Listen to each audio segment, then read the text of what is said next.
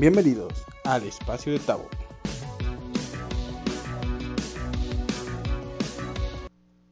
Hola, hola, buenas noches, buenos días, buenas tardes. Vamos comenzando el espacio de Tabo. Esta tarde, noche o como lo quieran ver, depende en qué horario nos estén escuchando. Tenemos a un gran invitado, a Gabriel Vela, un emprendedor que empezó desde cero, te dejó ese trabajo seguro, ese trabajo que para muchos nadie quiere dejar para iniciar su propio negocio. Y nos va a platicar todo lo, lo bueno, lo malo y lo bonito que es emprender. Hola Gabriel, ¿cómo estás? Bienvenido al espacio de Tavo. Hola, hola Gus, ¿cómo estás? Buena, buena noche en este horario nocturno y pues buena noche a todos los que te puedan estar escuchando. Sí, este, bueno, es que yo digo buenas porque depende el horario que, estén escuchando, es el, el, horario, pero ahorita lo estamos grabando ya de noche, ya me imagino que estás este, un poco agotado, un poco cansado de tu día, pero platícanos, ¿quién eres tú? ¿Cómo, ¿Cómo empezó esta parte del emprendimiento en tu vida? ¿Desde, ¿Desde qué momento en tu vida empezaste con esta idea de emprender antes de obviamente ejecutarlo? ¿En qué momento en tu, vida pasó, en tu mente pasó esta parte de dejar el trabajo que tenías por empezar tu, propio negocio? Ok, pues bueno, la idea de, de, dejar un trabajo seguro, como tú lo mencionaste, surgió yo tengo noción que a partir de los 19, 20 años. Obviamente, pues es complicado más porque cuando surgió esta idea, yo estaba con mi papá en, una empresa que se dedica al diseño en bronce. Entonces, eh, me era muy complicado como salir de esa zonita, me explico, porque era, era como el tener yo que demostrar, y aparte pues el peso que tenía sobre, sobre mis hombros, el, el seguir con, con una labor que mi papá llevó durante más de 30 años. Entonces, eh, más allá de, comentar la idea de, tener un propio negocio y empezar a, formar algo para mí, pues te encuentras con esas pequeñas trabas hasta de la familia, ¿no? Que es como, pues no conoces el negocio, mejor ahorra y cómprate tu carro. Lo, lo típico, ¿no? Que todas las personas te pueden decir, el si ya tienes algo, ¿para qué lo echas a perder mejor? Enfócate en lo que tienes y ve escalando. Así es como, como surgió esta idea. Eh, y no la, no la vi próxima hasta los 26 años. A los 26 años fue cuando decidí el ya no estar trabajando para alguien, sino trabajar para mí. Pero son muchísimos precios a pagar, Sí, sí, me imagino. De hecho, por eso es el propósito de, este podcast. Principalmente ahorita en pandemia, muchas personas este, decidieron, pues bueno, o decidieron por voluntariamente o simplemente los corrieron de sus empresas y decidieron emprender. Y bueno, en redes sociales se escucha bien fácil la parte de emprender y que fue tu negocio y que es lo más bonito y lo más hermoso. Entonces, más que nada el objetivo de esta plática es con alguien que lo está viviendo, que lo, que lo está pasando, que lo ha sufrido, que lo está sufriendo, que lo está disfrutando también, este, que las personas se den cuenta realmente cuáles son las verdades, los mitos y también las bondades de ser un este, emprendedor y de ser tu propio jefe. Este, tú me comentas que más o menos como a los 26 años, en, en años, o sea, en años, este, ¿cuántos años de ahorita para atrás? Tiene que iniciaste tu negocio realmente, o sea, de que terminaste de trabajar en, para alguien y empezaste tú con tu propio negocio? Pues tiene cuatro años, ya vamos para cinco años que, que tomé la decisión de, de no estar trabajando bajo la sombra de alguien, que a veces es bien paradójico, fíjate, porque muchas veces pensamos que eh, el ser emprendedor es no trabajar para nadie, pero resulta que sí trabajamos para alguien y para ese alguien es para las personas a, las que les damos el servicio. Y esos son los peores jefes que podemos tener. Es bien complicado y es muy paradójico verla, ver esa visión, pero también como lo comentas, hay muchas cosas nobles dentro de, de ese pequeño tramo o largo tramo, dependiendo de, de cuántas caídas puedes llegar a tener, es bien complicado cuando caes, porque te das cuenta de que estás, y también entra eh, en historia, eh, pareja. Es algo que, que decidí ser emprendedor, empezar un camino necesario y creo que, que al, hoy por hoy puedo decir que, que de tantas caídas que tuve mi, mi esposa y es algo importante porque también platicando con, con diferentes tipos de personas en diferentes rubros, eh, pues tal cual, cuando, cuando ya no hay como esa estabilidad económica y que va, pueden pasar semanas donde no tienes pues un trabajo y que el negocio no está funcionando, te das cuenta de que pues, realmente el apoyo cuando ya estás casado es el 90% de tu pareja y el otro 10% es el tuyo, el, teniendo las ganas de, salir y de seguir avanzando. Sí, este, bueno, la verdad pues sí se escucha, se escucha complicado. Bueno, se escucha fácil cuando no lo estás haciendo, ¿verdad? Cuando estás del otro lado dices, nah, yo puedo y yo habría, pero como tú lo comentas, esto cae en muchas, este, en muchas controversias, como lo dices, el jefe, pues son los clientes, son las personas y lo cual tú tienes eres prácticamente servicio al cliente, mercadotecnia, contabilidad, o sea, tú eres prácticamente todo en uno. Y este, Exactamente. y, mencionas mucho ahorita lo que es la pareja. Este, ¿cómo, ¿Cómo ha sido esta parte para ti? ¿Cómo fue ese, ese momento en que tú le dices a tu esposa, ¿sabes qué? Vamos, voy a empezar a emprender o vamos a empezar a emprender. Este, real, o sea, ella empezó, dijo, órale, vamos a hacerlo, vamos a, yo te apoyo, o sí, está bien, o sea, ¿cómo, ¿cómo, fue esa primera reacción? ¿Por qué te pregunto esto? Porque pues muchas veces este, se tiene eh, dicho que a veces la, las parejas no apoyan o sí apoyan, entonces, ¿tú cómo, ¿tú cómo lo viviste ya que ahora tú ya lo estás este, ya, ya estás en el, así que en el, en el problema, no, es problema, pero así lo podemos decir. ¿Cómo lo viviste esta parte? ¿Cómo viviste esta parte de pareja? Si fue algo muy positivo, algo no tan positivo. ¿Cómo lo vivieron ustedes? Fue una entrega al 100% de parte de mi esposa. Eh, muchas veces cuando, cuando me preguntan, eh, a veces tengo este sentimiento porque es bien bonito, es bien bonito recordar eh, tal cual, cuando yo decidí terminar mi trabajo, que tenía un buen puesto y eh, trabajaba en una, una empresa buena, transnacional, con buena, buena, buena, y tenía un buen cargo, recuerdo que cuando salí del trabajo mi esposa me estaba esperando. Y le dije, ya, hasta aquí. Y, y ver como esa, te puedo decir, como con ese brillo de, respeto, de, de decir, puta madre, güey, eh, estás haciendo una locura, pero dentro de esa locura yo quiero estar dentro. Eh, y pues eso me dio el, motivo, como dices, cuando uno tiene las ganas, eres como la parte de no ver lo negativo, simplemente sentirte empoderado y decir yo lo voy a lograr. Pero pues obviamente ese, esa energía puede durar poco, porque te vas encontrando en el camino pues un montón de personas que te van a dar negativas, un montón de personas que te van a juzgar, que van a juzgar lo que quieres hacer.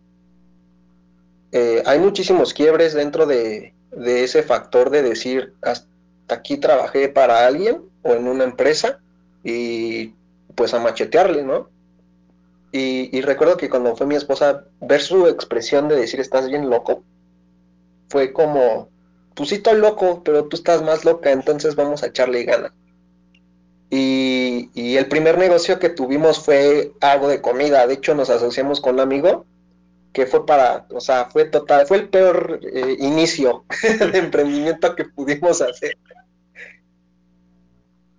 Fue, fue, fue el peor porque eh, empezamos bien nosotros dos, mi esposa y yo, y pues obviamente empieza el celillo, ¿no? De cómo tú vendiste tanto y yo que soy el que puso el, el local, pues vendí poco entonces empezamos como con rencillas, creo que duramos un mes, un mes, ¿cierto? Sí, ¿verdad? Como cerca de un mes, donde estuvimos en ese negocio de comida y pues optamos por, por separarnos. Total, totalmente, así de... La amistad se quebró, yo fui por, por las cosas y los insumos que habíamos comprado. Y ese negocio nos duró muy poquito, nos duró cerca de un mes, te voy a seguir de antemano. Los negocios que hemos puesto han sido cuatro y los cuatro los he tronado. Así. No, pues realmente me da gusto escuchar eso y no porque diga qué bueno que tronaste, ¿no? Al final de cuentas, creo que cuando uno va comenzando cualquier proyecto, cualquier cosa en la vida, independientemente sea negocio, sea emprendimiento, creo que obviamente siempre estás destinado a fracasar y no porque seas fracasado, sino porque, bueno, dicen las mentes sabias que las caídas te, enseñan y son los aprendizajes de la vida. Entonces, si no fracasas, pues no aprendes. Y creo que eso ha sido lo que te ha catapultado a ir creciendo poco a poco. A lo mejor en este fallaste en algo, pero en el siguiente ya no fallaste en eso, a lo mejor fallaste en otra cosa. Y así me imagino que fuiste escalando. No sé, no, bueno, no sé si, tengo razón en esto, si la tengo. Veme, no, veme diciendo cuál fue cómo fuiste avanzando en ese aspecto en los cuatro negocios que comentas que, que tronaste. ¿Cuál fue la diferencia entre uno y otro? Eh, fue el tipo de gente y el contexto en el que estaba. Eh, por ejemplo, el primero fue con una amistad que, pues al final del día, cuando hay dinero de por medio, te das cuenta de qué tipo de personas son las que te están rodeando y, pues está medio, medio cabrón ver ese aspecto. El segundo negocio que pusimos eh, fue igual uno de comida y ahí lo que me puso el pie fue realmente el, el costo de la renta. O sea, obviamente yo tenía todas las ganas de salir adelante, estaba en un buen punto, eh, pero me comió la renta en este aspecto que llegó pandemia. Cuando llegó pandemia ese negocio tenía aproximadamente cerca de 20 días que lo habíamos abierto y pues así decía, pues todavía sí hay gente afuera, todavía hay partidos, estaba por, por Santa Úrsula el negocio, estaba cerca del Estadio Azteca, entonces todavía había un montón de flujo de gente. Iba, iba avanzando poco a poco pero cuando de plano llegó pandemia sí fue el estar trabajando poquitas horas, se acabaron los eventos, entonces ahí el flujo de gente bajó hasta un 85%. Después de eso, pues ya era como solamente sala lo necesario y pues desde esta forma de decir, no puedo perder lo que invertí porque es mi negocio y me costó, caes en el error de, de, de seguir avanzando a costa de tu salud. Entonces, cuando, cuando me di cuenta, ya nada más iba a abrir y era como un lugar totalmente desértico, ya no había gente. Eh, y pues obviamente no se cubría el mes de renta. Entonces, cuando, cuando yo me di cuenta, ya era una bolita de nieve bastante grande. Y tomé la decisión de decirle al, dueño del, local que le dejaba todos los muebles, eh, todos los insumos, y pues que ahí quedaba cubierta como ese, ese mes y medio que, no pude cubrir de renta. El tercer negocio fue justamente en, en pandemia. Eh, fue, fue bastante grato el, que a mi vida llegara como esta pandemia. ¿Por qué? Porque me hizo, me hizo salir muchísimo de una zona de confort que yo me sentí insuficiente. En el aspecto de poder conocer diferente tipo de personas con diferente tipo de ocupaciones. Y te puedo decir que llegué a rozarme en eso que duró la pandemia con personas que tenían millones de dólares, con personas que eran de dependencias eh, gubernamentales. Y aprendí que, que es bueno no confiar, porque iba, íbamos a hacer un negocio importante. Me recuerdo que que conocía al director de una empresa que hacía cubrebocas y un amigo tenía el contacto que quería pues una cantidad fuerte de cubrebocas para, para el gobierno, me parece que de Puebla. Entonces pues ya hicimos las pláticas por celular, por Zoom, quedamos de vernos, nos vimos, les enseñé las muestras de cubrebocas, todo pasó, todos los certificados. Y pues total, ¿no? Ya era eh, como a la siguiente semana era ir a hacer el negocio, la firma de contrato y todo esto. Pero cuando, cuando fue la cita, a mí me dejaron en, las oficinas de abajo y solamente entraron el, como el secretario del gobernador, entró el dueño de la, de la textilera, esto de los cubrebocas, y entró mi amigo porque él es el que traía el, contacto de la empresa que fabricaba los cubrebocas. Y pues total, ¿no? Fue como pues tú hazte cargo del negocio, a mí solamente dame lo que me toca y listo. ¿Qué pasa? Que cuando se cierra el contrato, dicen que no, que no, que no, no llegaron a un acuerdo. Y pues ya sabes, ¿no? Ahí fue como un balde de agua fría para mí porque pues era una, era una buena cantidad lo que a mí me tocaba. Entonces fue como madres. Pues lo solté, sí duré enojado, así como, porque es posible, ¿no? O sea, ¿cómo es posible que estas cosas me pasen a mí si ya estaba un pasito para, para que ya estuviera tranquilo económicamente? Pasaron como dos semanas y me enteré que sí firmaron el contrato de adquisición el negocio y que sí sí hizo el business. Y mi amigo, pues tal cual, me, me, me saltó, me brincó. Y cuando me enteré sí fue como de madres. O sea, es, es lo que te comentaba, a veces te encuentras con personas que te dan lecciones bien importantes, como esa parte del de sí confía y tal vez tú me vas a entender porque tenemos un contexto un poco similar, el de confiar pero no confiarte. Y era tanta mi, mi hazaña de decir, con este dinero ya voy a poder estar tranquilo, ya voy a poder invertir, ya, o sea, mis problemas se solucionaban así súper rápido. Y cuando me pasó eso, pues sí, o sea, sí caí como en, no más bien, sí caí en depresión de decir cómo la gente es tan culera, de, de, estar viendo que estamos buscando la manera de sobrevivir en ese entonces para tener pues economía estable. Y me di cuenta que sí, en efecto, el dinero cambia a la gente y que el dinero sí, sí nos cambia y sí nos mueve.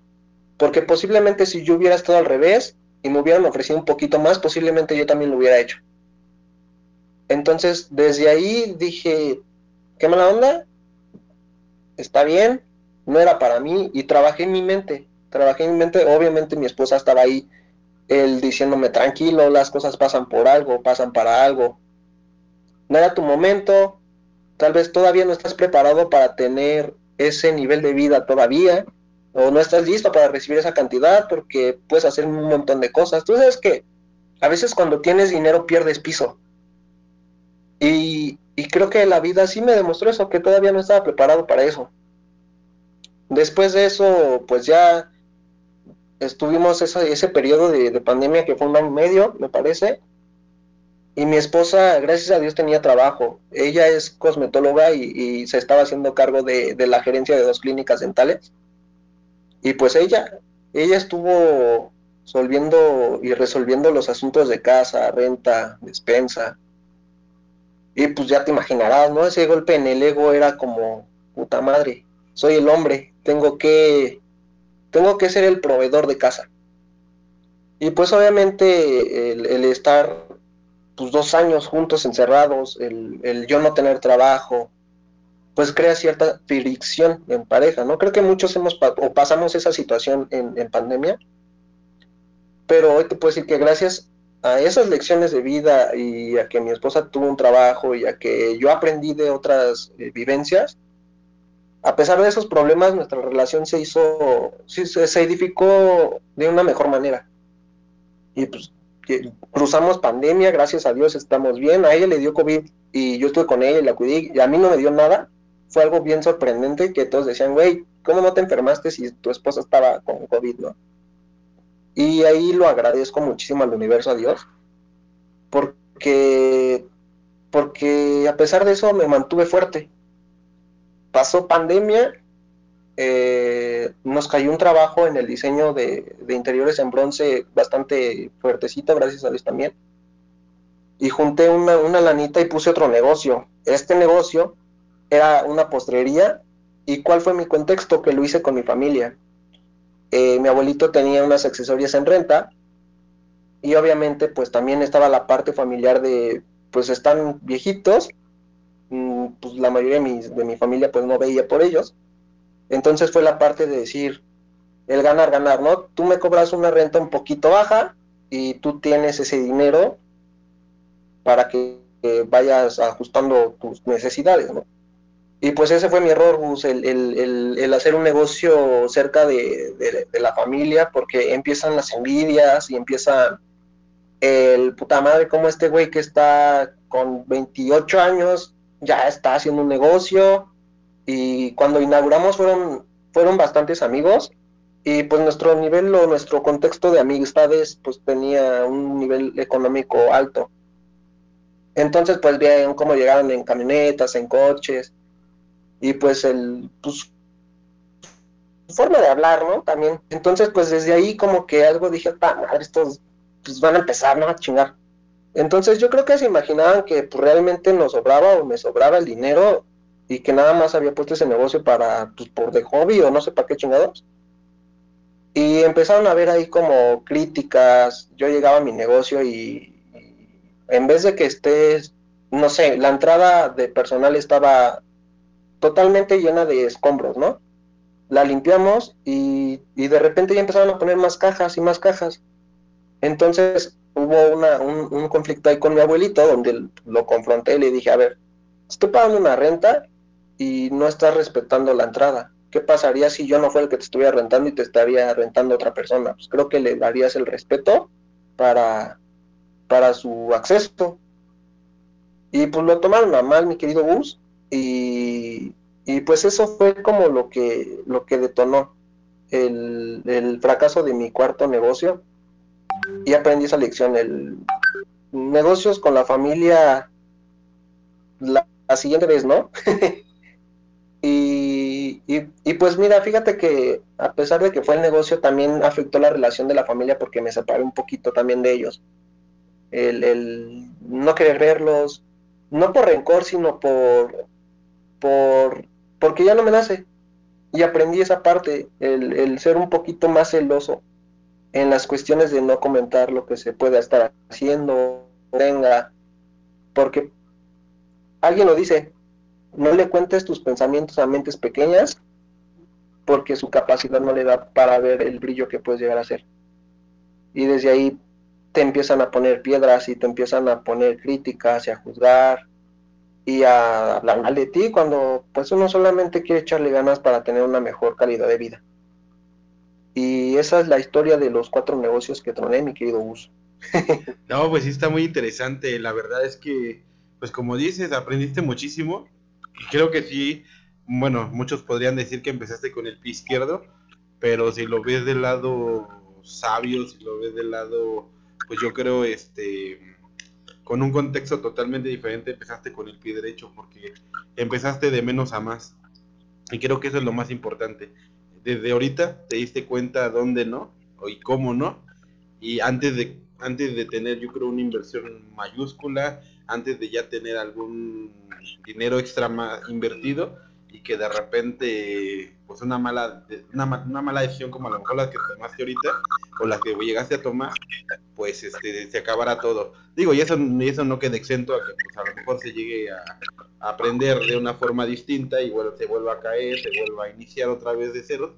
Pero pues creo que ya tienes una un camino recorrido más que todos los que van empezando todos los que hoy es su primer día. Creo que tú ya, tú ya fuiste avanzando bastante con pasos gigantes. Y la verdad me da gusto, me da gusto escuchar que, que ahorita pues estás de pie, a pesar de, todo lo que en su momento pues te, te tiró. a lo mejor, que qué bueno que no te desanimaste. Porque yo creo que la, una persona que no tuviera esa hambre de éxito, yo creo que en el primer momento que, que un amigo te traiciona, hubiera dicho, ¿sabes qué? Mejor me busco un trabajo, dejo de batallar y ¿para qué, no? ¿Para qué continuamos? Y creo que eso no, no, no, no, fue, no fue tu caso. Y me da gusto que, que tu esposa... Ajá, dime, dime. No, no, no, dime, perdón por, por interrumpir. No, no, no, no, no te preocupes. No, no, no, te quieres decir algo adelante, ¿eh? no hay ningún problema. Te digo que me da gusto que, que tu esposa te, te, haya apoyado desde el primer minuto, como tú dices, es una, es una herramienta muy importante en, una relación y yo creo que más que nada en el emprendimiento es algo muy, muy importante que, que tener alguien que realmente te, que te sostenga, que te apoye, literalmente que sea un apoyo para los momentos complicados como los que yo creo pasaste. En, en cada uno de estos negocios que a lo mejor se pueden decir fracasos, pero creo, creo yo y creo que todas las personas que tenemos un pensamiento distinto a, lo, a los demás que esos, esos este, negocios fueron un éxito porque aprendiste algo y te llevaron a avanzar, avanzar, porque imagínate si el primero hubiera pegado, o sea, no hubieras realmente aprendido lo que hasta ahorita ya este, pues ya tienes el conocimiento. Si, si esa persona no te hubiera mejor traicionado, tu negocio a lo mejor se hubiera crecido, pero la caída, porque en algún momento iba a caer y no por ser mala onda ni mala leche, simplemente pues la falta de experiencia, la falta de, conocimiento, pues iba a hacer que esto no, no funcionara. Pero pues obviamente tú vas aprendiendo, vas, vas, vas este, avanzando y es lo que te ha, ha, llevado al punto donde estás ahorita. Porque al final de cuentas, digo, no sé bien a qué te dedicas ahorita y espero a lo mejor más adelante nos platiques, pero creo yo que ya has tenido este, un, un negocio más avanzado, creo que cambiaste de ciudad, estás este, con proyectos muy interesantes que creo que espero que nos, nos, puedas platicar y si no, pues no hay ningún problema. Y este y es lo que yo te, te, quiero reconocer y te quiero felicitar, el que no te, no te rindas, el que no te hayas rendido, ¿sabes? El que a pesar de todo, todo, todo lo que pasaste, lo bueno, lo malo, aquí sigues. Y eso es lo que a, lo que a nosotros, lo, bueno, lo que a mí y a, mi esposa, Maggie, este, te reconocemos de que a pesar de todo, de pandemia, de problemas de, de amigos, de amistades, de familiares, aquí sigues. Y la verdad eres un, este, es un ejemplo a seguir como emprendedor y realmente la gente que nos está escuchando vea que realmente no es fácil, no es fácil hacer lo que, lo que te dice, lo que te pintan con, con este con títulos de oro y luces de que ay sí emprende y, y, te vas a hacer millonario mañana y vas a tener un Lamborghini, ¿no? que realmente eso no es cierto, o sea, no es cierto, sí se puede lograr, pero con mucho esfuerzo, mucho trabajo, y es lo que tú nos estás platicando ahorita, lo, que realmente pasa en la realidad, no lo que dicen, lo que realmente pasa. Y este, ¿y cómo, y cómo fue esta parte de, que ya, ya tronaste estos cuatro negocios que comentas? ¿Cómo te levantaste? ¿Cuál fue el quinto? ¿Cuál fue esa parte que dijiste, aquí, aquí ya no, vamos a, vámonos de este lado. ¿Dónde, dónde tomaste la decisión de, dar el otro paso? El paso que me imagino que estás dando ahorita para llegar a, lo que ahorita estás este, cosechando o sembrando. ¿Qué fue eso que, pasó después de, esto, de estos, este, a lo mejor malos, movimientos que se podrían decir que, que se tuvieron? Pues mira, desde el último negocio, como te comenté, llegó un trabajo importante eh, de bronce. Pues obviamente el billete se, se, fue acabando. Y pues soy bien, soy bien dramático, Gus. Yo si estoy en el punto A y no me va bien, me voy de plano al B. Entonces me, me, metí a depresión otra vez. sin darme cuenta, sin darme cuenta que eh, la mente es bien cabrona y es bastante poderosa. Entonces, el ver que yo me quedaba en casa a hacer la limpieza, puta madre, Gus. Fue el decir, ¿qué pedo, no? ¿Dónde estoy parado? No sirvo como hombre, no soy un buen esposo. Llegué a, necesitar de mis papás en el aspecto económico de decirles, pa, neta, no tengo billete, necesito comprar despensa, échame la mano. Ah, también como, como, como esposo, pues uno trata como hombre de, de, no hacerle ver a tu esposa que estás mal. Eso es algo que, que aún teniendo un poquito de, de conciencia activa y despierta, me costaba, me costaba. Eh, y más por el entorno en el que estaba pues, puta madre, no, no quiero ir a sus cenas, sus comidas porque yo no tengo dinero. ¿Y qué van a decir de mis esposas? Este güey jodido, que no trae varo, X cosas, ¿no? Entonces, eh, dije, aquí, güey, ya no quiero vivir, ya. O sea, para mí es más fácil que me cargue la chingada y ya no eso para, simplemente dejar de hacer mucho cuando, cuando, cuando muchísimo, es justamente que me trabajo seguro, literalmente bien. Me fui a vender gelatinas a Tepito. Eso fue donde dije, no me vale más que lo disfruto. Pero cuando toqué fondo, llegó ese recuerdo a mi mente de decir, no más, estoy en tinas.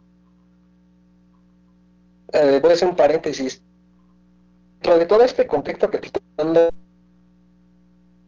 que él, para mí es lo, lo porque entendió la mano, querido Gus. Él, él tiene varios negocios de, de, comida en, en, el centro de la Ciudad de México.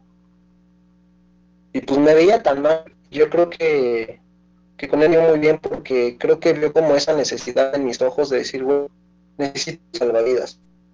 Y me di chamba de taquero, querido Gus. He tenido un montón de facetas, desde vender gelatinas, hasta ser taquero, hasta andar revendiendo cochinadas cochinadas me refiero al vicio, al vicio maldito que le hace mucho daño a las personas, güey. Y, y verme esa de decir todo este camino lo he cruzado con mi mente atrofiada, con un chingo de detalles internas que son bien, bien cabronas de, de sacar.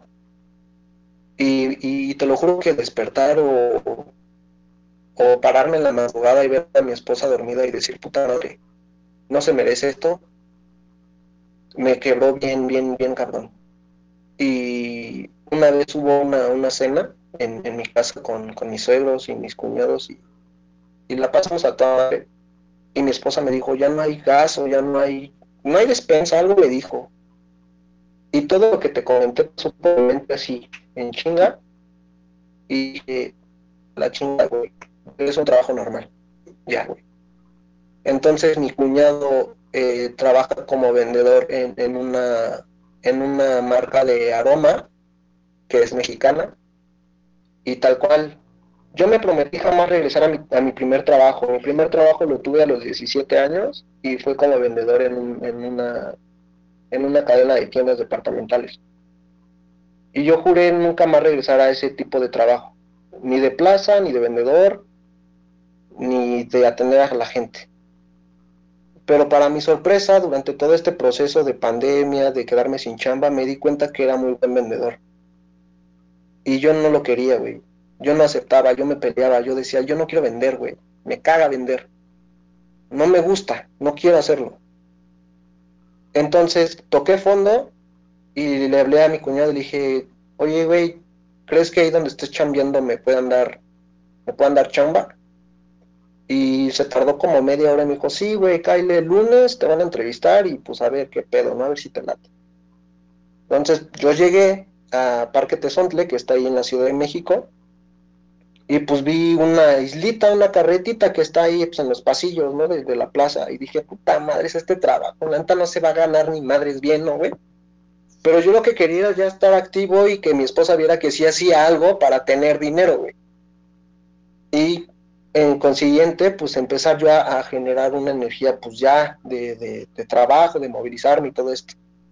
Entonces llego y el güey que me entrevista, pues todo tatuado, y dije, ah, bueno, eso ya vamos bien, porque yo estoy igual de rayado y pues bueno, se, se, ve chido el ambiente, ¿no? Sí, sí, sí. Y, y me dice, güey, aquí está lo que te tienes que aprender, te doy 15 minutos y si te late, dime si te quedas, o si no, pues llégale, güey, no, no hay bronca. Va leo y pues obviamente son aceites esenciales y son difusores que yo en mi pinche vida los había visto y cuando los veía decía, esta mamada que esto ni lo deben de comprar las personas, esta es una madre, güey. Y madres lo leo y le digo, pues sí, güey, ¿desde cuándo quieres iniciar, güey? Pues desde ahorita, yo necesito chambear ya. Este trabajo, Gus, no hay sueldo base, es pura comisión y pues son horarios un poquito flexibles. Entonces, pues yo llegué desde cero, yo no sabía cómo se manejaba nada de, ventas en carretas y todo esto, y, cuando me dijeron que era puro, pura comisión, dije, madres, güey, pues voy a ganar lo que venda. Entonces, pues me puse mi traje de me vale madre, voy a hacer de cuenta que me gusta vender, y pues empecé a darle, güey. ¿Y qué, qué crees, Gus, que pasó y que me di una pinche bofetada así con la pared en, en la jeta? decir, güey, no mames, sí se gana dinero. en mi primer semana, mi primer semana salió de tres mil pesos, Y para mí, ¿sabes lo que significó ganar tres mil pesos en una semana? Dije, no mames, ¿por qué nunca tomé la oportunidad desde el principio, güey? Me pude haber ahorrado un chingo de pedos, un chingo de depresiones, un chingo de cosas en la cabeza, güey, en la mente. Y dije, ok, va. Me empecé como a, familiarizar más con el producto, investigué, estudié, porque creo que cuando haces algo y vas a iniciar algo, pues es pues un 50% es lo que el Dios y la vida y el universo te quiera dar y el otro 50% es lo que tú vas a hacer para que eso pase. Entonces me empecé a familiarizar y dentro de esa cadena éramos, me parece que 25 o 30 vendedores, me empecé a colocar dentro de los mejores bus. Entonces, pues ya ahí ya me rozaba como con los güeyes que, eh, que llevaban 5 años y que ganaban a la semana, no sé, 8 mil varos. Entonces dije, güey, sí soy bueno, sí soy bueno para vender. Entonces me empecé a creer muchísimo ese papel de soy el mejor vendedor del mundo. Eh, entre otras cosas, pues obviamente también me gusta muchísimo el, leer y poder tener como una conciencia activa, dices, aunque te sientas que sabes que vas adelantado en muchas personas, en, educación, en lo que tú quieras, llega un momento donde la cagas y dices, vale, madre pero cuando puse ese traje de soy el mejor vendedor del mundo, empezaron a llegar cosas bien positivas, Gus. Empezó a llegar dinero, empezó a llegar eh, el poder comprarme ropa, el poder decirle a mi esposa, te invito a cenar, que puta madre. Lo que a mí me hace feliz, Gus, es ver a mi esposa que coma, güey. El decir, güey, pasó una, te voy a contar una anécdota, una vez que mi esposa quería una paleta de hielo de limón, güey y yo no tenía ni cinco centavos en la, en la bolsa. Me tragué esas pinches lágrimas y ahí fue cuando em, empezaba a andar en mi pedo de, de depresión, la chingada. Y cuando por fin le pude comprar su paleta de limón a mi esposa, güey, te lo juro que, que internamente lloré porque dije, lo logré, güey. Sí puedo, sí puedo comprarte un gusto, sí puedo comprarte tu paleta de limón. Entonces, empecé a ver un cambio bastante chido económicamente. A veces, como te digo, a veces llegas a tener billete, güey, y te empiezas a perder un poco de piso, pero tengo a una, a una mujer, güey, que, que no tiene pelos en la lengua y que si me ve que la estoy cagando me dice, a ver, cabrón, voltea y ve cómo estabas hace dos años, cabrón.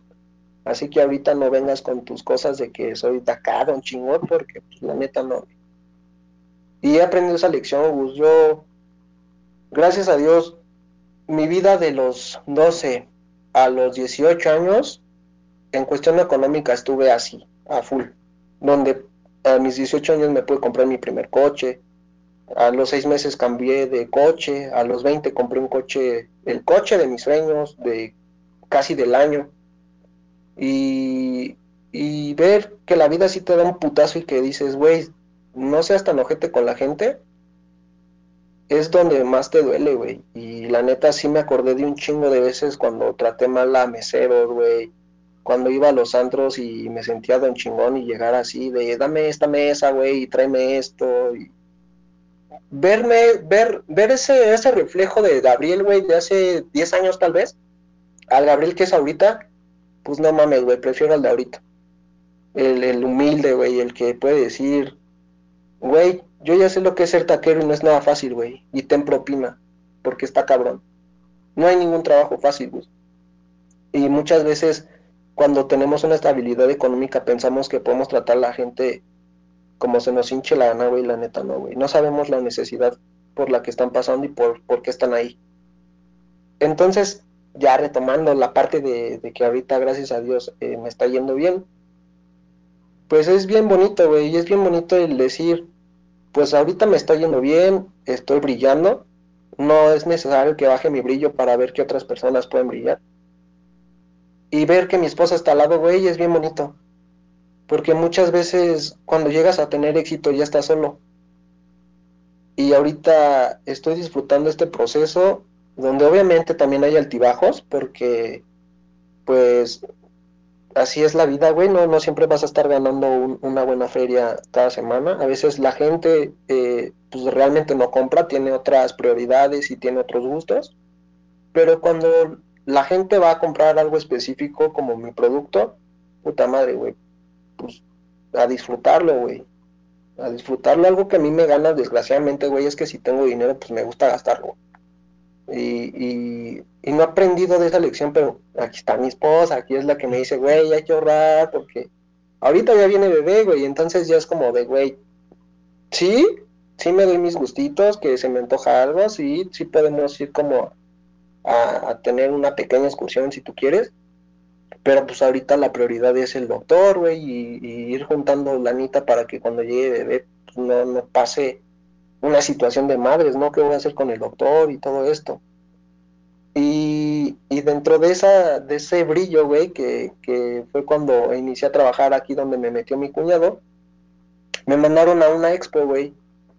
Y la marca como tal había tenido experiencias donde durante dos años no tenían en una expo unas buenas ventas, güey. Entonces me mandan al World Trade Center y pues, ¿qué crees? Pues nos va toda madre. O sea, reventamos, gracias a Dios, reventamos todo el producto que nos mandaron para vender, la chingada, nos fue muy bien. Y dentro de la expo me habla la dueña y me dice, güey, ¿te vas a para San Luis?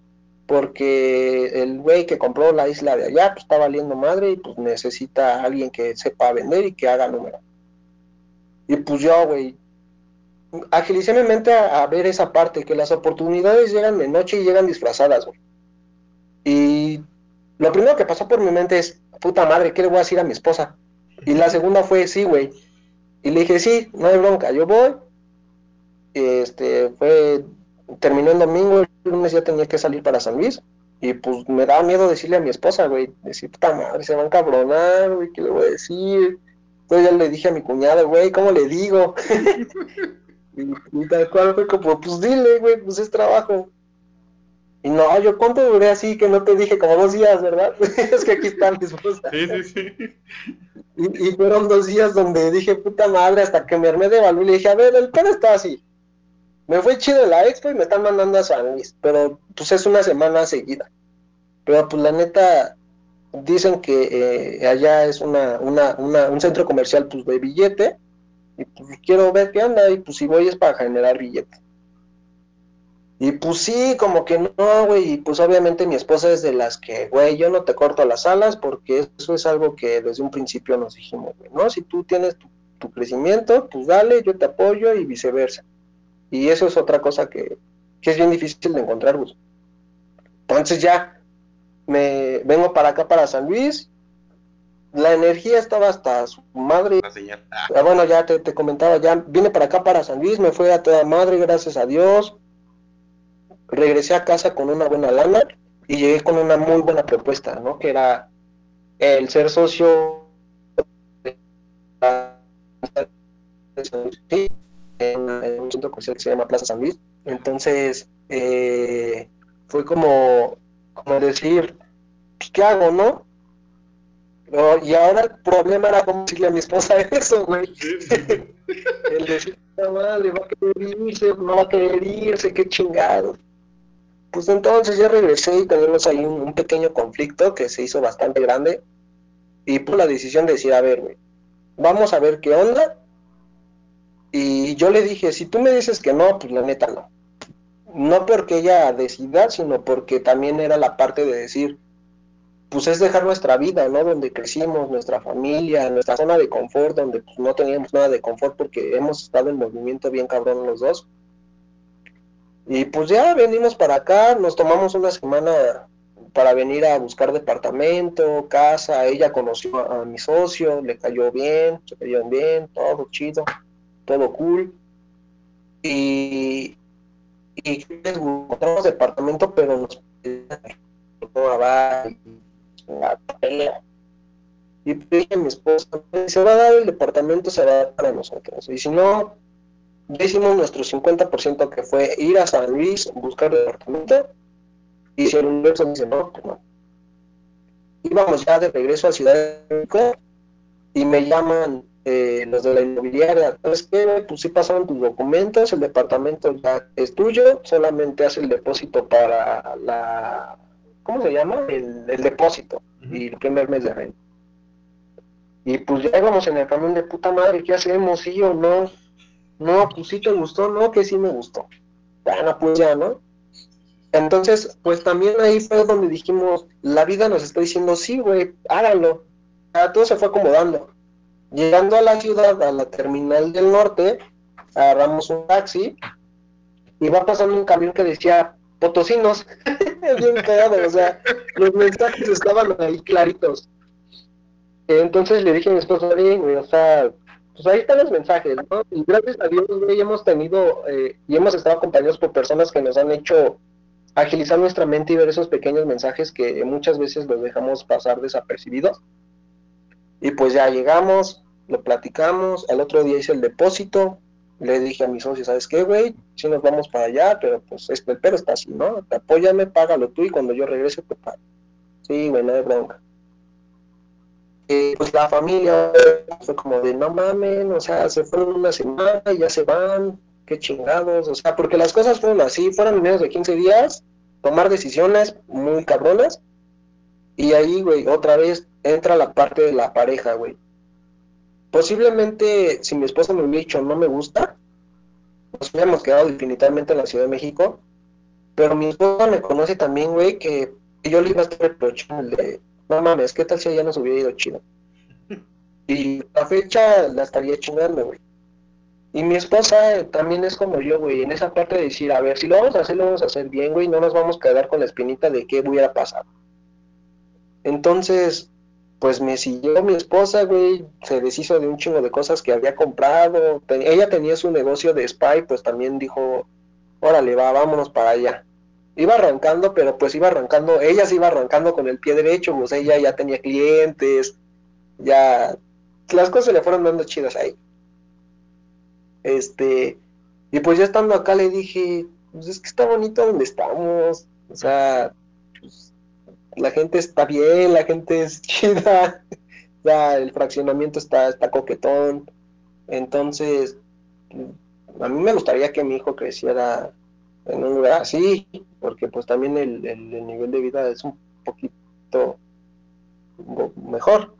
Pero pues ahí hay otra controversia, que obviamente ya aquí ya entra la parte de, de lo que mi esposa puede requerir, lo que el bebé puede requerir. Entonces ahorita estamos con un montón de proyectos, como lo mencionaste al inicio. Gracias a Dios la, eh, la sociedad que tengo con, con este güey es buena, tenemos una amistad tranquila, de respeto, donde pues si yo tengo alguna complicación, tengo el apoyo también de, de este güey. Igual él, si tiene algún tema, pues yo resuelvo cosillas ahí de, del negocio. Eh, me di cuenta de que realmente así puedes llegar a, a, a crecer. Y también me di cuenta que siendo toda madre, a veces no creces. Entonces, aprendí esa parte de, tener un, pequeño escudo donde decir, pues sí, güey, pero, pero pues no te voy a dejar entrar tan rápido a, mi vida y a veces nos invitan a, a, reuniones o a comidillas y así. Y hemos ido una sola vez, güey pero con esa sola vez como que dimos, no, güey, no, no, es, no es como nuestro contexto, nuestra energía es diferente, estamos acostumbrados a otras cosas, no desde el juicio, sino desde la parte de, no en bono, prefiero no gastar mi energía en eso y la prefiero reservar para mi familia. Y estamos muy tranquilos, tenemos ya cinco meses viviendo acá en San Luis Potosí, la vida sí nos ha, ha cambiado, vamos por seis, ¿no? Ya está ya el 20 cumplimos seis meses aquí en San Luis. Eh, la vida nos ha cambiado muchísimo, el universo me ha sonreído bastante bien, bastante bonito. Aquí llegó la oportunidad de convertirme en papá, cosa que después de seis años intentándolo, de ir con médicos, de tratamientos, de que estudios, la chingada, como, como antes de, entrar al aire, Gus, lo platicamos, a veces la energía es tan radical que necesitas cambiarte de ciudad o darle un giro de 180 grados para que las cosas fluyan como deben de fluir.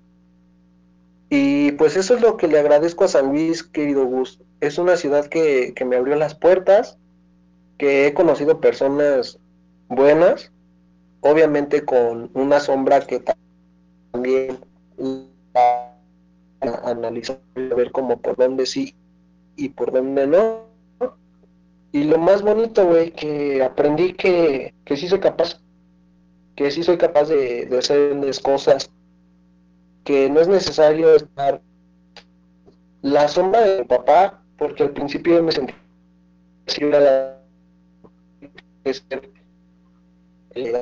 él que era y entonces ahí también aprendí la parte del desapego donde digo güey sí era mi familia pero también ahorita mi crecimiento es para mí para mi familia para mi bebé eh, y le agradezco ahí se volvió a cortar le, agradezco mucho eso al, al universo el cambio de vida la ciudad que ha sido muy bonita, nos han recibido muy bien las personas de San Luisa, hay muchos comentarios negativos. Hemos conocido personas que a mi parecer han sido nuestros ángeles. Y sobre todo, güey, que he aprendido a amar de una mejor manera a mi esposa, güey, y aprender esos pinches defectos que a veces decimos, ya estoy hasta la madre de ti, ya nada. Pero no, güey. O sea, no estaría aquí en gran parte si no por el apoyo de mi esposa, güey. Y eso es bien bonito de voltear y verlo. Sí, efectivamente, como lo, lo dice, realmente, bueno, yo no conocía esta parte de, la historia. realmente es muy interesante cómo, cómo llegaste al punto donde estás. Realmente está muy, muy cañón todo lo que has vivido. Y lo que, lo que me cuentas realmente me da la impresión de todo lo que, bueno, yo he estado aprendiendo también de mi vida personal y creo que todo, todo lo que pasa en nuestras vidas es perfecto. Creo que el hecho de que, como lo comentaste al principio, que hayas fracasado en los primeros negocios te dio la pauta para llegar a, donde estás ahorita. Como dices, ya ahorita conociste a tu socio, te, ya realmente supiste cómo era una persona, le supiste este, evaluar la situación y saber en qué momento poder confiar y en qué momento no poder confiar, como tú mismo lo, lo, lo comentaste. Eh, ver el contexto, el contexto realmente y saber separar entre una amistad y el negocio. O sea, al final de cuentas, fuiste aprendiendo con todo esto como lo, como lo comenzaste. Por eso yo te hacía hincapié. A lo mejor lo vemos como un fracaso o se vio como un fracaso, pero fueron los cuatro negocios que te dieron el éxito que ahora tienes. Porque gracias a eso, pues has llegado a este punto y me imagino que todo lo que has pasado, este, pues sí, como lo dices, te fue arrimando a esta ciudad que realmente también conozco, que sí, que efectivamente es una gran ciudad, San Luis Potosí. Digo, a mí me dio el amor de mi vida. Pero bueno, ese es otro tema. este. También la vida. sí, bueno, ese es un punto y, aparte en, la plática. Pero efectivamente creo que todo lo que pasa alrededor de nuestro, de nuestro de nuestro ente de vida tiene que ver lo que nos va a encaminar a lo que realmente necesitamos aprender para llegar al éxito que realmente necesitamos, que realmente vamos a obtener. Porque muchas veces nuestra mente nos juega cosas bien raras y quiere uno el éxito de otras personas. Y el hecho de no tener el éxito que otras personas tienen, no disfrutamos nuestro éxito propio. O sea, no disfrutamos esa parte de decir, esto es mío esto yo lo estoy creando y creo que por lo que comentas, por lo que nos platicas, tú ya lo estás encontrando y qué padre que lo estés viendo realmente, que, realmente estés viendo que, esto que tú estás creando es totalmente tuyo, porque pues tú lo estás que generando, tú lo creaste desde cero y a lo mejor sí, como es la empresa a lo mejor ya estaba pues a lo mejor posicionada, pero el hecho de que tú llegaras a San Luis, pues la posicionaste en San Luis, con todo ese conocimiento que tú tenías, y como dicen, ¿no? Como decían, lo que resistes persiste. Como, como lo comentaste, tú resistías las ventas, pensabas que no eras bueno en ventas y ya ves que eso fue lo que te abrió, te abrió el camino, como lo, como lo comentaste, pero a, veces es necesario caer, es necesario este vivirlo. Fíjate, bueno, yo te, yo te comento algo rápido. Yo a, a los 15 años perdí a mi papá y este y realmente yo llegué a tener un problema muy cañón, este, hasta con Dios, fíjate. Yo hasta podría decir que, que, lo detesté. O erróneamente en ese momento, pues imagínate, 15 años te quitan pues, a, tu, a tu parte masculina, a tu parte paterna. Y pues prácticamente fue, fue algo muy cañón. Y yo ahorita, eh, a, esta edad que tengo, digo, no soy muy grande, tampoco muy pequeño, agradezco y le agradezco a Dios que se, que se llevara mi papá a esa edad. Porque gracias a todo lo que viví, pues tengo lo que tengo en estos momentos. He alcanzado los pequeños éxitos o muchos éxitos que he tenido. Y la verdad, yo no sé, el otro día le platicaba a mi esposa, si mi papá viviera, no sé qué fuera de mi vida. La verdad, no sé si fuera lo que soy, a lo mejor fuera otro tipo de persona. Digo, no porque mi papá sea mala persona, pero el contexto que yo llevaba en, aquel tiempo, pues no nada que ver con el que está ahorita. Entonces, es a lo que digo, te comento esto porque pues al final de cuentas son pérdidas, son, son duelos que uno vive en la vida, que a veces en su momento uno dice, no, es que la vida me trata bien mal, Dios no me quiere, pero creo que sí. Sí, no, lo, llegamos a pensar, lo llegamos a pensar. Yo también, o sea, llegó un momento donde decía, ya, Dios, no mames, o sea, qué pedo, ¿no? O sea, porque yo no quiero ser tu peor, tu mejor guerrero, ya. ya quítame tus barreras, ya no lo quiero. Pero, pero sí, sí, sí, cuando, cuando te pierdes de Dios y de repente, no sin ser fanático y ser una persona que ponga como la religión, créeme que yo cuando me acerqué también a Dios, eh, empecé a hacer oración, las cosas empezaron a fluir de una mejor manera y me sentí un poquito más ligero. Sí, es Y por eso ahora que te das cuenta, cada, cada vez que digo me va bien, es me va bien gracias a Dios y gracias al universo. Porque el universo también es bien inteligente y el universo, si tú le si te lo da. Y es bien chistoso porque muchas veces vemos lo que nos ha dado. Muchas veces y la mayoría de las veces, si tú le preguntas a alguien qué es el éxito para ti, pues la gente te va a decir lo común, pues tener dinero y tener un negocio, güey. Yo al gusto, pues, yo, yo soy millonario, güey. ¿Por qué? Porque tengo una familia estable, güey. Gracias a Dios la vida me ha, me ha permitido rescatar gatitos y perritos, güey. Y agradezco que ellos, desde su, eh, como desde su sentido, me han permitido cuidarlos. Entonces yo ya soy millonario porque tengo lo que yo desde niño pedía, güey, que era tener una familia, una familia bonita.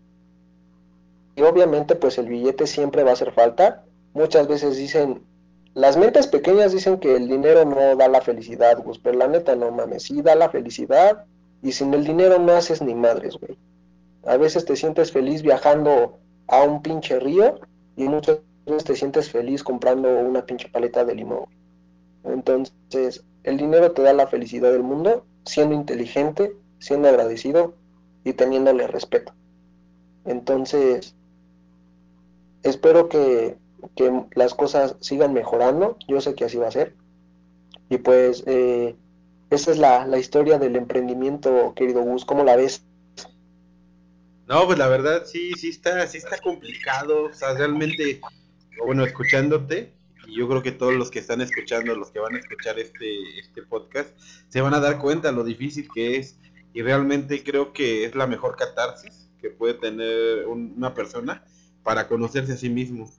Porque creo por lo que cuentas y por lo que, bueno, también hemos vivido acá de este lado y por lo que se ve, realmente el emprender, el ser tú, tu, tu, propio jefe, entre, como se, como se le puede decir coloquialmente, este, siempre tienes que, te, deja ver también lo peor de ti, o sea, tanto lo mejor como lo peor de ti. Obviamente primero es lo peor para que de ahí aprendas y empieces a mejorar y, empieces a, cambiar ciertos contextos que no embonan, que no embonan con, la, con lo que requieres para llegar al éxito que, que es para ti, o sea, que es propio.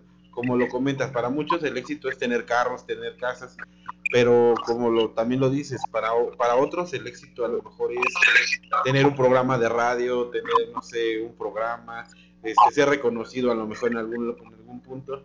Y como lo comentas, este, el dinero es muy importante. Creo yo que es una herramienta, como cualquier herramienta es importante y es esencial. Y, y también es parte de la felicidad, porque pues como dices, ¿no? O sea, no vas a obviamente pues, siempre vas a estar más feliz estando, no sé, en Cancún que estando en la casa, este, o sea, sin hacer nada, ¿no? Obviamente siempre en Cancún requieres pues billete, ¿no? Digo, de, de, buenas, de echarle ganas, pues no, no llega a Cancún. Exactamente, güey. Entonces, realmente sí está muy complicada esta parte del emprendimiento, pero creo que es una buena forma de conocerse a sí mismo y de conocer el entorno y el contexto que uno tiene.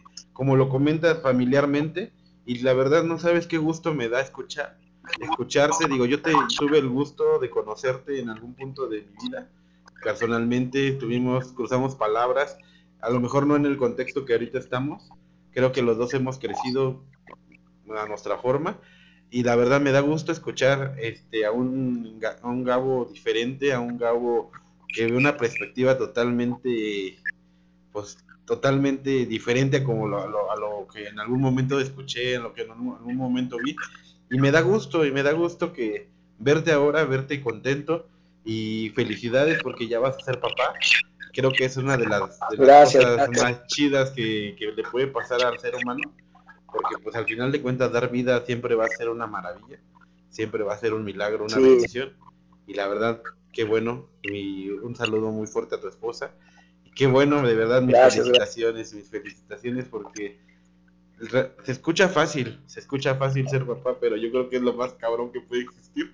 Creo que, creo que es la chama más complicada que puedes tener como ser humano, porque el hecho de traer un ser vivo, ser humano a la vida, educarlo, cuidarlo, darle todo, los, todo lo que requiere por 20, no sé cuántos años, me imagino que bastantes años, pues sí está muy cañón. Entonces es la inversión más grande que, uno, que un ser humano puede hacer y el amor a todo lo que da. Entonces, qué padre, de verdad, qué padre que, que lo estén experimentando tu esposa y tú. Y de verdad me da mucho gusto, me da mucho gusto escucharte ahora y verte feliz, verte contento, satisfecho con a donde has estado. Yo sé que falta mucho, falta aún mucho por, por un camino que recorrer, muchas caídas que tener todavía, mucho que aprender. Y de verdad te, deseo todo el éxito, todo el éxito del mundo. Y creo que con este podcast vamos a dejamos esta pequeña semilla a esas personas que piensan y creen que esto es fácil. Y no lo digo y no lo digo para que no lo hagan, sino para que lo hagan pero lo hagan con una conciencia de que van a conocer muchas cosas, muchas caídas y van a tener a, lo mejor los peores días de sus vidas, pero que no se espanten, que no digan hasta aquí terminó, que más bien vean que desde ahí se puede llegar a algo más grande, que desde una caída, de una depresión, a lo mejor una ansiedad, desde el desde tocar fondo, como, como lo comentaste, se pueden llegar cosas muy importantes en nuestras vidas siempre y cuando es estar abusados a las oportunidades, como tú lo dijiste también, a las señales que la vida te da. Muchas veces la vida te da señales y señales y señales, y uno pues por querer estar enfocado en cosas que ni siquiera te gustan, que ni siquiera estás a gusto, porque pues, muchos estamos en trabajos que probablemente no estamos al 100% a gusto, pero la vida te da señales, pero uno como está, ah, no, pues pues aquí estoy bien, aquí mi quincena llega, pues así que el aguinaldo, mi quincena, este, las utilidades, y pues estoy a toda madre, entre comillas, porque no estamos a toda madre, porque pues, te estás quejando, estás este, compartiendo TikTok de odio a mi jefe. Ah. Exactamente, güey. Siempre está esa parte, esa parte de decir, güey, es que me caga este cabrón, me caga mi jefe, me caga recursos humanos. Pues sí, güey, pero mira, tenemos elecciones y tú decides, ¿sigues aguantando o la neta dices, ya está aquí? Pero realmente, como tú dices, las, las personas que pueden estar escuchando este capítulo en tu podcast, pues no, no es como una advertencia de decir, güey, no lo hagan. No, no, no, es como de, güey, aviéntate. Las cosas difíciles, alguien, alguien que amo mucho me dijo que lo que es difícil sabe más. Y es correcto, Gus. El, el poder decir, voltear y decir, he pasado por varios baches, por varias piedras, y cuando llegas a una pequeña cima y ves un horizonte bastante despejado, agradeces eso. Y voltear y ver, güey, de esto estoy hecho y voy por más. Y creo que más que un mensaje negativo, que espero y la, tu audiencia no lo, no lo tome desde este punto, es el decir, atrévete, güey. La vida es un instante y la vida son experiencias. Al final del día, mira, güey, podemos tener un coche, podemos tener una casa, podemos tener una estabilidad económica que hace falta, sí. Pero el día que realmente eh, la vida te diga, este es tu capítulo final, vas a valorar y vas a ver en un instante que no me consta, pero creo que así puede pasar, todos esos pequeños momentos que pasaste con las personas que amas. Y eso es lo mejor que te puedes llevar en tu despedida de este mundo terrenal, güey. Es como agradece, güey, agradece el que un día te despiertes y digas, ya esto está la madre de mi trabajo, ya, güey, a la chingada, lo renuncio. Agradece esa pinche incertidumbre que tienes por dentro, porque esa pinche llama es la que te va a ir alumbrando y te va a ir haciendo que avances paso a paso. Tal vez pasos cortos, tal vez pasos largos, pero al final del día pasos que te van a ir acercando a tu objetivo de vida. Y es bien importante, güey, también el, el poder tener la conciencia para, para decir de qué, de qué quieres formar parte en la vida de las personas, cómo quieres hacer que tu vida sea mejor, cuál es tu propósito de vida. Muchas veces vamos avanzando sin saber cuál es nuestro propósito de vida. Y eso es lo que también te da muchísima energía para seguir adelante. Entonces, las personas que tengan en mente hacer un negocio, háganlo, güey. Háganlo. Pierdan todo lo que tengan que perder hay un güey que dice eso. Te deseo que te vaya de la chingada, güey. Que tengas el peor día de tu vida, que tengas los peores años. Porque cuando estás en esa parte, empiezas a ver que siempre va a haber resultados que puedes cambiar en positivo. Siempre vas a buscar o un atajo o vas a buscar el cómo sí. Y la vida es así, güey. La vida son putazos. Tú decides cómo te agarran. La, estando viendo otro lado o te agarra y dándole batalla a ese golpe que te da la vida. Entonces, empréndanle, échenle ganas a las personas que nos estén escuchando. Y pues miren, la gente siempre va a hablar, siempre va a decir que no vas a poder, que no lo vas a lograr, o te lo van a juzgar. Pero mira, la única persona que importa es la que está en el reflejo del espejo. Entonces tú motívate, porque sí se puede, es, es paso a paso y con un chingo de caídas pero cuando ves los frutos de ese trabajo y de esas caídas, amas ver quién está al lado y amas ver lo que has logrado. Y eso está bien padre. Sí, efectivamente, como lo dices, como lo dices y como lo hemos platicado ahorita ya este, en estas últimas palabras que hemos dicho, realmente, como, como lo comentas, no es para espantar a nadie este, este capítulo, ni es para que no, no se puede, al contrario, como lo dices, es para que se den cuenta lo que es la realidad y, realmente sepan si quieren hacer, si quieren pagar precios más bien, y si no quieren pagar precios, la verdad, pues mejor no lo hagan. ¿Para qué, para qué se batallan? ¿Para qué sufren, entre comillas? Porque pues obviamente van a batallar. Pero pues como dicen, si tienen esa energía, si tienen esa, esa hambre de, de hacer algo totalmente diferente, como lo comentas, háganlo y este y denlo. Fíjate que yo, cuando conocí a, mi esposa, a, Maggie, yo le decía, a mí me choca, me choca regalar flores. A mí de verdad me choca regalarle flores a una mujer. Y me decía, se queda así como de, ¿por qué? O sea, ¿qué, o sea, ¿a qué hombre le Le digo, o sea, o sea obviamente sí, sí la regalo, sí me, nace regalarlas, pero no con el contexto que se da. Yo le digo, yo prefiero, yo prefiero regalarte experiencias, prefiero regalarte momentos inolvidables que no se te que no te marchiten, que no olvides nunca, y que si en algún momento esto llega a acabar, te, sea algo que te recuerdes toda la vida y digas, con este güey tuve la mejor relación del mundo, o, si, si, estamos hasta la, que la muerte nos separe digas, esta, esta fue la mejor parte de mi vida.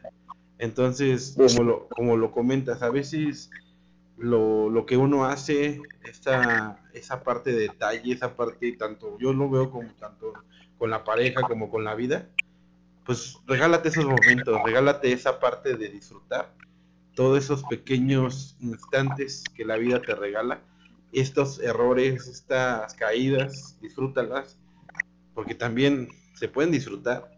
Obviamente son cosas que nada más quieres disfrutar una vez, no tantas veces, pero desde ahí. Bueno, ¿me escuchas? Hola, hola, hola. No sé, ahí está. Ah, ok, ok. Sí, como que, se va la, señal. Este, Entonces es lo que, lo que creo que yo me llevo ahorita de esta plática. Mm, corroboro muchas, muchas cosas que ya tenía en mente. Porque bueno, yo no, yo no me, yo no me considero emprendedor. Yo todavía no, no paso a esa, a esa línea. La verdad, no sé hasta qué punto lo quiero ser, así el emprendedor como tal, pero tengo una esposa que lo es, que es emprendedora al 100%, y veo también cómo, cómo lucha, cómo ha hecho las cosas, y de verdad me da mucho gusto verla crecer, me da también gusto, se escuchará feo verla caer, porque desde ahí veo cómo se levanta. Y de verdad, escucharte a ti, escuchar toda esta manera de, ver la vida, que ya tienes una, pues un, un éxito, una estabilidad emocional en cuestión de tu vida profesional de negocios, pues qué, qué, más padre se siente pues compartirlo, ¿no? Compartirlo con la gente, compartirlo conmigo también, porque pues también en, mi vida he tenido bastantes quiebres últimamente, que, que esto fortalece, o sea, fortalece a, al alma, fortalece todo esto y, y, más que nada, pues como lo que yo siento, lo quiero compartir a, a, la audiencia, que vean que realmente no está perdido nada. Aparentemente se ve todo perdido por pandemia, por todo lo que ha sucedido en estos años, pero pues o puede ser una tragedia o puede ser una oportunidad. Y creo que tú lo tomaste como una oportunidad. Todo lo que aparentemente fue una tragedia, lo convertiste a una oportunidad que ahora pues te está dando pues muchas cosas buenas, muchas cosas buenas en tu vida. Y la verdad, de verdad me da gusto, te reconozco, te reconozco por todo lo que has hecho y por todo lo que vas a lograr. Porque yo sé que hasta aquí no, no, no se va a llegar, se va a llegar mucho, mucho, mucho más. Y a lo mejor, no sé si te quedes en San Luis, probablemente viajes por, mucho, por muchas ciudades de México o por muchas ciudades del mundo, no lo sé y espero que así sea. Si no es para vivir, sino para conocer, para que disfrutes con tu familia y con el nuevo integrante de tu familia que ya viene en camino. Este, entonces, la verdad, qué emoción, qué emoción me da hasta, sentirlo por ti. Digo, no, no, lo, no es para mí, pero de verdad, ver tu sonrisa, ver esa, ese brillo de tu cara, de decir, ya, ya mero viene, ya mero llega. La verdad que qué padre, qué padre. Y, ah, sí. y bueno, ya para darle, darle este cierre a esta plática, este, ¿qué es lo que te gustaría pues que se haya pasado, aumentar o, decir, no sé qué, qué, crees que falte para cerrar ya este la plática. Digo, porque también ya es un poquito tarde, creo que necesitamos descansar para ya... está muy chida la plática, pero también ya hay que darle cierta cierto cierre. ¿Qué te gustaría, ¿qué te gustaría cerrar? Pues lo, lo, que, lo que hemos comentado, ¿no? Que las personas, si tienen miedo, háganlo con miedo. No es fácil, pero cuando lo haces desde el amor y buscando un beneficio propio, pues no, no, no, se, no, no se siente la carga.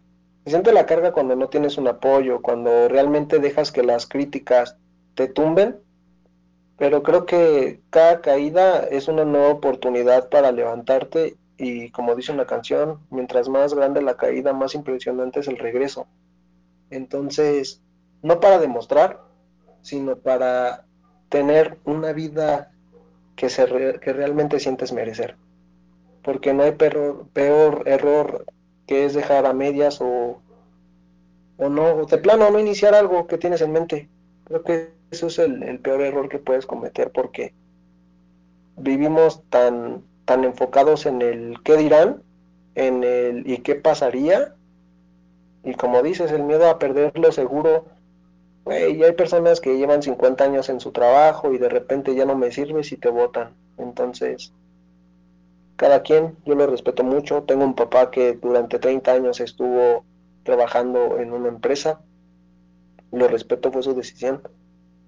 Eh, y pues bueno, mi hijo o hija ya conocerá mi historia de vida y él tomará la mejor decisión para la que él o ella elija, apoyándolo siempre o apoyándola. El atigus, el agradecerte el, espacio, el, poder contemplarme para una, una pequeña entrevista que es una gran entrevista. Es muy nutritivo poder conversar con alguien y compartirlo con, con varias personas. Eh, agradecerle también aquí a mi esposa que está presente, el, el, que en estas entrevistas también me dice, acuérdate de esto, y ah, es cierto, que no se me escape. Eh, y pues bueno, el, el, último mensaje que quisiera dar es el que, pues traten de ser la mejor versión de cada uno de ustedes. Que repito, a veces no lo somos, a veces caemos en errores, a veces se nos olvida muchas cosas, pero creo que esa es la ventaja, que puedes decir, la estoy cagando, reconocer, aceptar y seguir avanzando y sobre todo el, el agradecer a las personas que estén a tu lado y valorarlas. Eso es lo que, lo que te impulsa también a seguir adelante. Y pues retomando también a ti, sabes que, que te quiero mucho, no habíamos tenido el gusto como de, de entablar una conversación un poquito más amplia, pero mira, todo es perfecto, como tú lo dices. Conoces ahora un poco más de mí. Espero en algún momento yo conocer un poco más de ti. Tienes a una, una esposa bien chambeadora. Conozco una pequeña parte de su vida y, y yo sé que cuando dos personas se conocen es porque algo tiene que aprender del otro. También te deseo muchísimo éxito, muchas bendiciones en, en tus proyectos, en, tu matrimonio.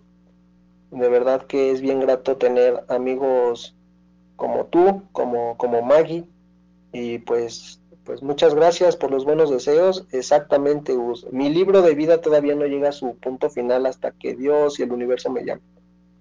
Eso es algo que, que también se me ha quedado en la mente, el no dejar que otra persona escriba en, mi, en mis hojas en blanco, porque cada quien es el dueño de su propia historia. Entonces, con miedos, sin miedos, con fracasos, con éxitos, escríbela tú, al 100%. Entonces, les mando un fuerte abrazo, gracias por el espacio, a todas las personas que escuchen este capítulo, de verdad, gracias por darse el tiempo, ya duró casi una hora y media, pero espero que se les haya, haya pasado ameno esta horita y media y, y pues un gustazo gusto. No, pues muchísimas gracias, de verdad, gracias por, por, darte este tiempo. Yo sé que vas regresando a la chamba, estás cansado, ya tienes hambre, me imagino, porque pues trabajar y estar este pues en el, así que en el día a día pues está muy muy cañón y de verdad te agradezco mucho agradezco también a tu esposa que como dice a lo mejor ahorita no no fue parte de la entrevista a, este, a primer plano pero como dices está a segundo plano y también un saludo muy fuerte a ella y qué bueno, qué bueno, y también reconocerla, como dices, toda esa fuerza, toda esa valentía que ha tenido para, para este, llegar a donde han llegado juntos. Y pues de verdad, agradezco, agradezco mucho a, a ti, a tu esposa, el, el espacio, en esa oportunidad que me, que me das de conocerte y de que te conozcamos, porque bueno, sabemos que pues ya subir un, la vida a una plataforma digital, pues ya es prácticamente como entrar un poquito a la privacidad personal. Y, agradezco el hecho de, que, lo permitas, porque pues obviamente también es válido decir no, no, no quiero, no, no quiero que, que pase, y también es va muy válido. Y de verdad te agradezco que, me des esta oportunidad de, de, entrar un poquito más a tu intimidad personal y de familia y de pareja y de profesional y que nos compartas todo esto que a lo mejor en algún momento dolió, eso que en algún momento pues fue un tema complicado hasta lo mejor de platicarlo, de decirlo, hasta de pensarlo, ¿no? Todas estas situaciones que llegaron a pasar. Y creo que nos quedamos con un gran aprendizaje todos, nos quedamos con algo muy padre de esta, de esta charla. Y de verdad, muchísimas gracias, gracias por, por estar aquí, gracias por compartir este pues el micrófono ahora, sí que en este momento. Y pues nosotros nos despedimos. Muchísimas gracias por escuchar este podcast. Nos vemos en el próximo capítulo. Adiós.